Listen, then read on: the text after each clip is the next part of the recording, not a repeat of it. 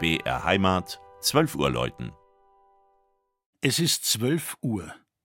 Das Mittagsläuten kommt heute von der katholischen Christkönigkirche der mittelfränkischen Marktgemeinde Rostal.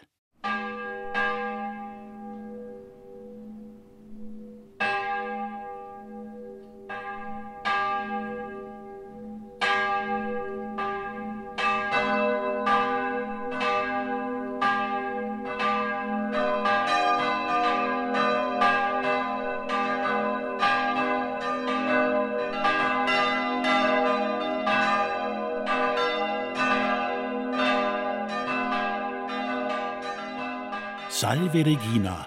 In diesem Motiv erklingen die vier Glocken der Rostaler Pfarrkirche, wenn sie zusammenläuten. Mit dem Hymnus wird von alters her Maria als Himmelskönigin gegrüßt. Wie gut passt dazu das Patrozinium der Kirche, Christkönig. Bis Mai 1945 reichte für die kleine Schar Rostaler Katholiken eine zur Theresienkapelle umgebaute Scheune als Gottesdienstraum. Danach erforderte der sprunghafte Zuwachs durch Heimatvertriebene und Flüchtlinge einen größeren Kirchenbau. So wurde 1951, also vor 70 Jahren, die geräumige Christkönigkirche geweiht. Ganz schlicht war anfangs ihre Einrichtung. So ragte etwa nur ein einfaches Holzkreuz über dem Altar in die Höhe. In den Jahren 1956, 1957 schuf der Nürnberger Künstler Herbert Bessler ein monumentales Wandbild, das den ganzen Altarraum ausfüllt. Bessler stellt Christus als Weltenrichter in den Mittelpunkt. Zur rechten Hand erblickt der Betrachter, wie das Evangelium berichtet, die sieben leiblichen Werke der Barmherzigkeit.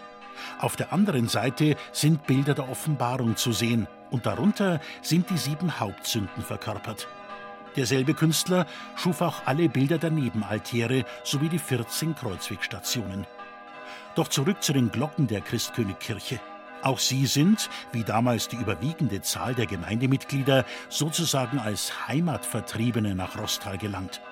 Von schlesischen Türmen zu Rüstungszwecken konfisziert, konnten sie nach dem Krieg infolge des Eisernen Vorhangs nicht wieder heimkehren.